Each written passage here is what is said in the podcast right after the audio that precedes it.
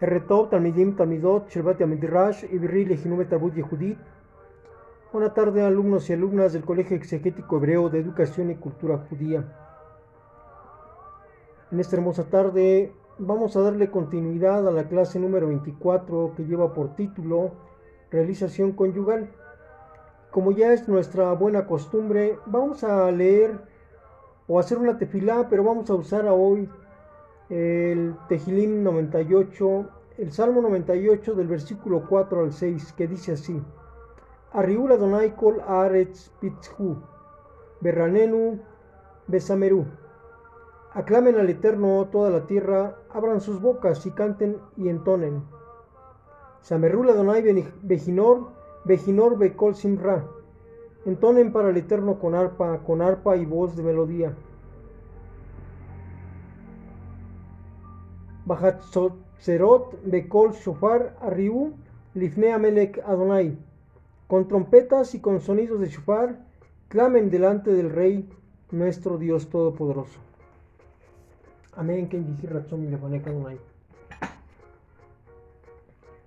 Bien, entonces eh, vamos a leer la porción escritural que está ubicada en Génesis capítulo 24 verso 42 al 48, que la letra dice así, y hoy llegué a la fuente y dije, oh eterno, Elohim de mi señor Abraham, por favor haz prosperar mi camino por el que ando.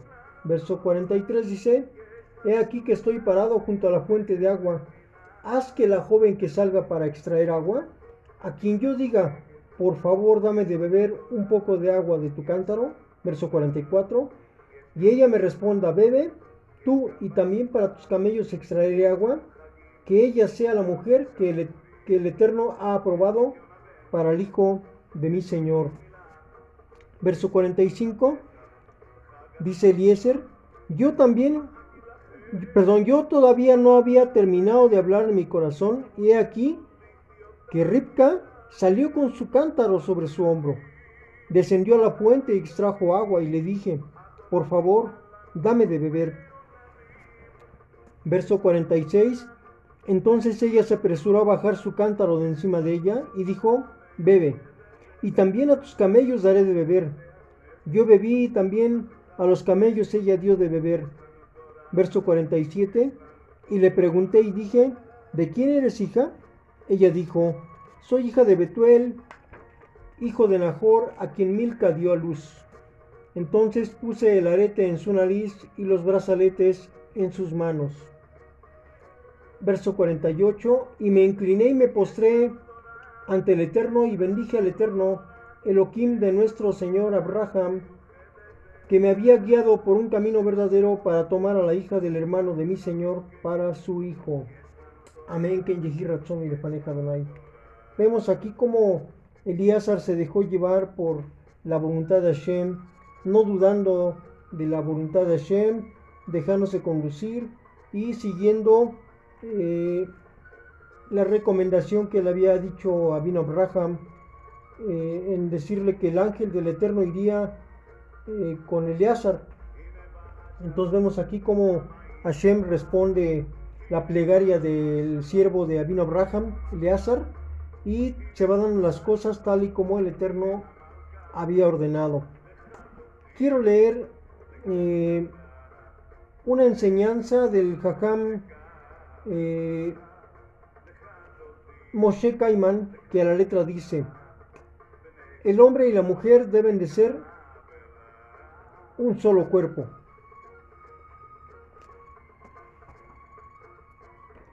El hombre y la mujer son dos personas diferentes.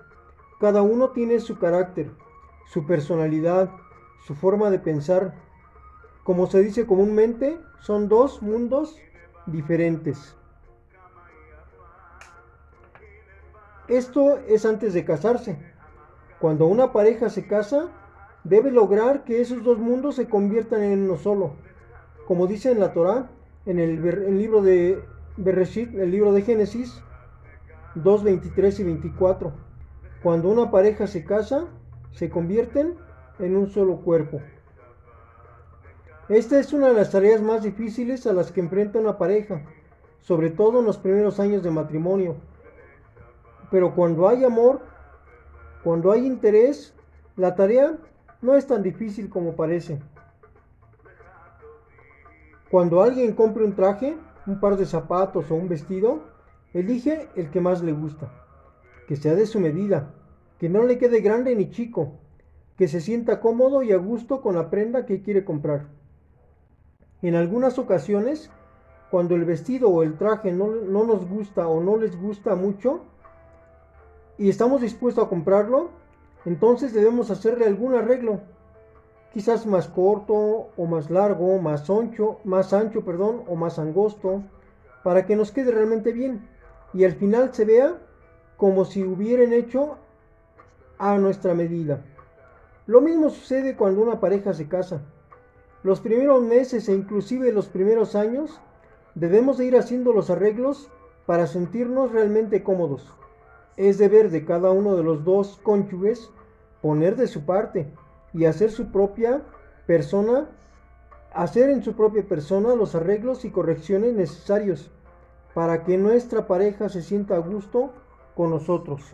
Entonces vemos que es importante ir cambiando la manera de pensar para que cambie la manera de vivir. No pensar como los corruptos piensan ni hacer lo que los corruptos hacen. Entonces es, es necesario reconocer que todos tenemos defectos, pero tenemos que trabajar para corregirlos, no con enojos, siempre con la mejor disposición pensando en el bien de nuestro cónyuge. Recordemos lo que dice Vallicra 19:18, Behapta le raja. Dice Levítico 19:18 en la parte B. Dice, amarás a tu prójimo como a ti mismo. Y aquí aparece la palabra le reaja, que ahí está una palabra, una frase pequeña, es ra. Y esta, esta palabra significa malo. Entonces, esta palabra eh, lleva dos letras que es la resh y la ayin. La resh significa cabeza y la ayin significa ojo. Muchas de las veces vemos con los ojos, vemos mal a nuestra percepción visual. Pero esta percepción visual negativa contamina nuestra neshama, nuestra alma que razona, que es el cerebro. Y pasa como recuerden ustedes eh, a los 10 espías, cuando hablaron la Shona cuando hablaron mal de la tierra, dijeron que, había puros gigantes y que, bueno, cosas este, no, que no alentaban al pueblo de Israel. Pues también cuando algo nosotros vemos en nuestro prójimo, le reaja, dice, esto quiere decir que tenemos que aceptarlo con esos eh, aparentes defectos que nosotros vimos. Pero a nosotros nos pasa como al camello, no nos podemos ver la joroba. Bueno, un camello no se puede ver la joroba. O un jorobadito no se puede ver su joroba. Entonces, tenemos que aceptar a la persona porque es nuestra percepción. Más, si le preguntásemos a la persona que tenemos enfrente cómo nos ve, nos va a dar también una percepción quizás un poco negativa también porque Él percibe también que tenemos errores y defectos. Bien, cuando alguien está enfermo, pues busca la ayuda de un médico, que le dé un tratamiento, que le dé medicamentos para sentirse bien y así alcanzar la curación. De la misma manera, debemos aceptar nuestros defectos y tratar de corregirlos para estar bien con nosotros mismos, con la gente y con el mismo terno. Por eso vemos en Bereshit 2.18 dice, Eser Kenegdo, una ayuda contraria. Nuestra esposita es la ayuda contraria, es lo que nos va a ayudar a convertir esos defectos en grandes cualidades. La vida es muy corta y no sabemos lo que puede traer el día de mañana. El ayer ya pasó, el mañana todavía no llega.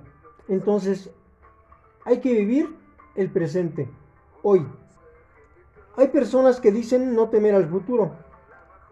Se sienten que tienen un seguro de vida por muchos años y esta gente dice, mientras vivo, quiero, quiero gozar de la vida. Tengo muchos años por delante. Cuando sea grande, voy a tener tiempo de portarme como Dios manda. Pero una pregunta aquí es muy importante. cuando se es grande. En son de, de broma digo, los chaparritos cuando serán grandes. Es una broma. Bueno, es bueno pensar que tenemos un seguro de vida, pero no nos puede dar vida. Solo el Eterno es el que puede darnos vida. Todos los que contratan un seguro de vida están siendo engañados porque lo que contratan es un seguro de muerte. Nadie puede cobrar un seguro de vida si no se ha muerto. Entonces no es seguro de vida, es seguro de muerte. Dicen nuestros sabios, así como contratamos un seguro de muerte, debemos hacer un seguro para el alma, para que no se vaya vacía de este mundo presente. Una dama, dice el Jajam Moshe Kaiman, me platicó su historia. Esta señora tiene una buena familia. Se casó muy joven con un hombre 15 años mayor que ella. Él estaba muy enamorado de ella. Formaron una familia, pero con el pasar del tiempo ella se dio cuenta que este varón tenía otras mujeres. Cuando ella le reclamó por esto, él le dijo que el hombre que no tiene varias mujeres no es hombre. Error grandísimo. Yo estoy de acuerdo con este señor cuando dice que no es hombre. Realmente se parece más a un animal.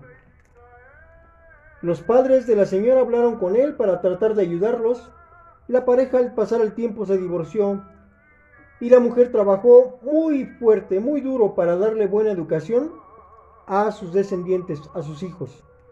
Con el paso de los años el hombre sintió los estragos de la vida que había llevado. El abuso de bebidas y excesos se quedó solo. Enfermó y sin ninguna mujer a su lado de todas las que supuestamente había tenido. El Señor regresó con su esposa y sus hijos, les pidió perdón y prometió portarse de lo mejor, y hasta casarse nuevamente con ella. Los hijos y la, mujer le dijeron que ya no querían saber nada de él. Mi consejo, dice el Jajam Moshe Kaiman, es como dice la Torah. El hombre y la mujer deben ser un solo cuerpo. Siempre hay que trabajar para mejorar nuestros defectos. Deben respetarse y quererse. Así también va a ser un buen ejemplo para nuestros hijos o para los hijos. Si los hijos ven que los padres se aman, los hijos se sienten amados. Si los hijos ven que los padres pelean, que los, que los padres están divididos, están en pleito, los hijos se sienten despreciados, desvalorizados y están propensos al suicidio espiritual y al físico. Lo alenu, no lo deseamos. Hay un solo eterno, un solo creador, una sola Torah. También para el hombre hay una sola mujer. Para la mujer hay un solo hombre. Si la gente va a vivir de acuerdo con esta fórmula, no hay que esperar a llegar al paraíso. La vida en este mundo será el paraíso.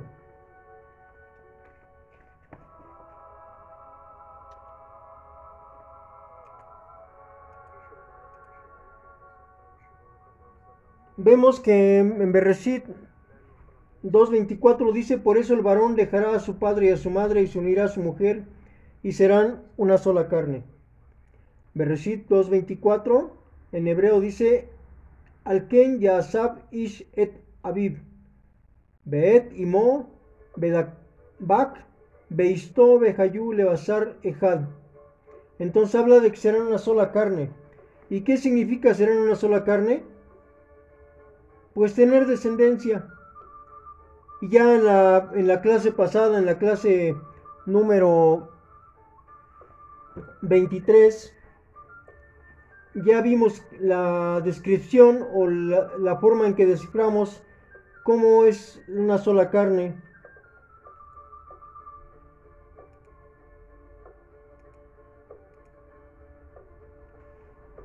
Los esposos que guardan los mandamientos del Eterno se deben de respetar se deben de tratar con el mismo respeto con que tratan a sus padres, con el mismo respeto que tratarían al presidente de su país o con el mismo respeto que tratarían al jajam de su comunidad. Es, es adecuado que exista una unidad física, tal como existe una unidad del alma. Y esa unidad solo puede lograrse a través de las relaciones maritales. Como está escrito, y se volvieron una sola carne. Cuando existe unión y fusión con nuestra esposa o con su esposo, entonces el alma, la cual está unida, está en paz con el cuerpo. El consumo de alimentos mantiene la existencia humana uniendo al alma con el cuerpo. De manera similar, las relaciones matrimoniales mantienen la existencia de la pareja, su alma con sus cuerpos y esto trae paz en todas las áreas de sus vidas. Amén. Kenyehi Ratzomi Lefaneja Donai. Eterno bendice con Jugma Binavedad, con Parnasá y con Refuah Shelema a cada uno de los Talmidit, Talmidot. Amén. Kenyehi Ratzomi Lefaneja Donai. Amén. Be amén.